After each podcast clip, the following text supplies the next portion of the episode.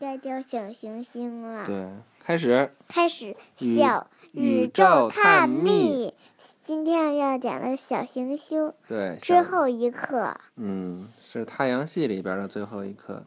你嗯，要想给小朋友们猜一个谜语吗？还是讲一个实验呀？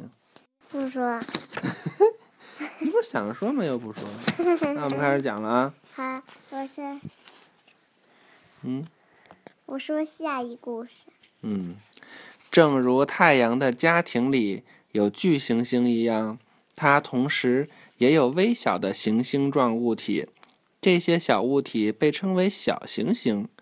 大多数小行星在火星和木星之间的一个环带里绕太阳运动，那里有成千上万颗小行星，它们大多数宽度小于一点六千米，但是有几颗宽数百千米。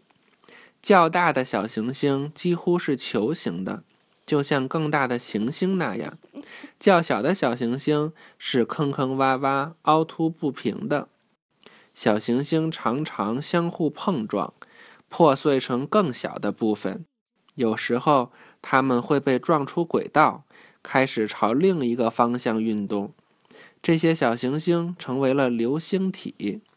有时候和其他行星碰撞。类似于这样的碰撞，在火星、水星和月球上制造出了环形山。小块的小行星也能变成流星，也就是我们从地球上看到的划过划过天空的星星。看这个，一颗小行星可能与一颗行星碰撞，要是碰撞到地球怎么办呀？那地球就爆炸了呗？嗯，这些小行星可真够漂亮的，是我吧？这也是，就是爆炸就有好多子墨。嗯，好，我们预习一下啊，下一课就是又一大章的了，恒星这一章的你跟是着我讲好吗？什么是恒星？什么是恒星？好了，拜拜吧，拜拜，这是什么呀？晚安。